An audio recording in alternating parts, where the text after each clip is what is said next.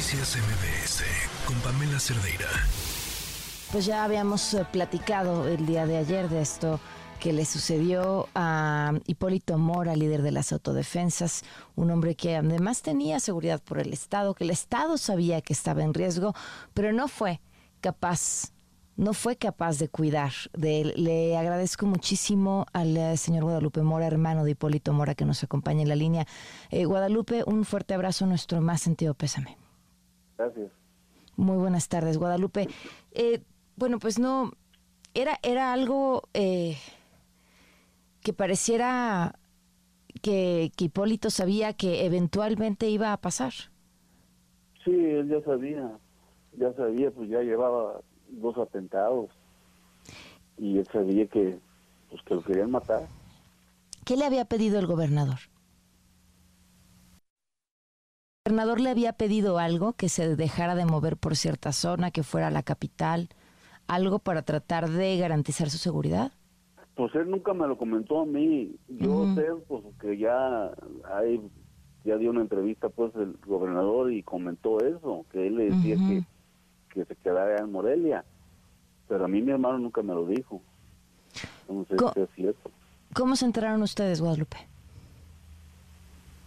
¿De qué? De, de lo que sucedió. ¿De lo que sucedió? No, pues aquí todo, aquí el pueblo no es muy grande. Tiras un balazo y se oye en todo el pueblo. Y fue una balacera como de una hora más o menos. Todos lo escuchamos. Y nunca llegó el, las autoridades nunca llegaron. Aquí hay una una base donde hay hay ejército mexicano, hay guardia nacional y guardia civil y ellos no estaban en ese rato, ellos se salieron. Todos sabemos que lo hicieron ya con toda la intención de que se metieran los sicarios a matarlo. Ellos se salieron. Aquí estaban, o sea, pasan aquí, ellos están de base aquí pero todos sabemos, aquí todo el pueblo, la ruana, sabemos que estos militares que están aquí no están cuidándonos a nosotros, de los del pueblo, nos están cuidando a ellos más bien, a nosotros no. Todos sabemos eso, y ahí está la muestra, que salieron desde temprano de aquí del pueblo, para que esta gente entrara. ¿A qué distancia de donde están, de donde esto sucedió, está esta base de los militares? Mm, si vas en camioneta, un carro, pues un vehículo, duras de unos 5, por lo mucho 10 minutos. Oiga, está cerca, está lejos donde pasó eso. Pero ellos no llegaron porque no estaban, como les digo, ellos se salieron. ¿Cuál es la situación? Sí. ¿Cuál es la situación en la Ruana hoy? Ahorita, mire, yo me vine de allá del velorio, vine a alcanzar un rato acá a la casa desde esta noche no he dormido. Me vine y ni una, ni siquiera una patrulla de policía, ni militar, nada.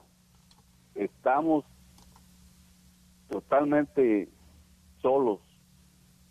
No tenemos nada de seguridad. No sé si ahorita que estoy aquí, tengo como una hora aquí en la casa, no sé si ya haya llegado al pueblo, pero no.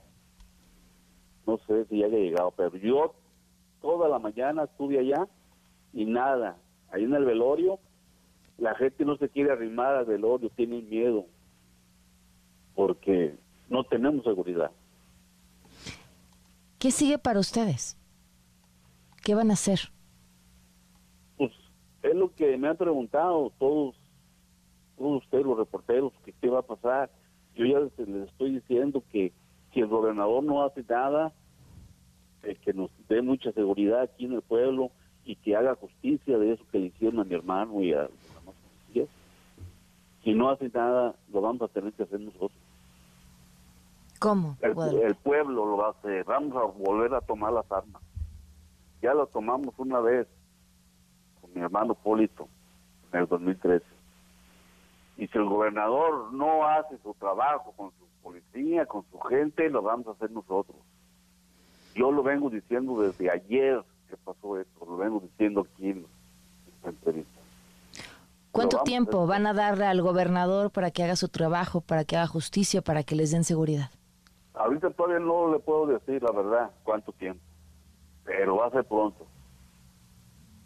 Va a ser pronto. Ya muchos, muchas personas, amigos míos y amigos de mi hermano Polito, me han llamado.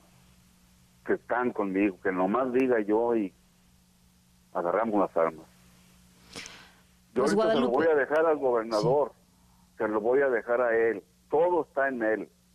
Si no hace pronto justicia y que no nos deje todos como estamos ahorita, vamos a agarrar las armas pronto. No, tampoco lo voy a estar esperando tanto tiempo. Pues Guadalupe, te agradezco que nos tomes la llamada en estas circunstancias. Eh, muchísimas gracias y estamos atentos. Ok, gracias. Sí. Buenas tardes. Noticias MBS con Pamela Cerdeira.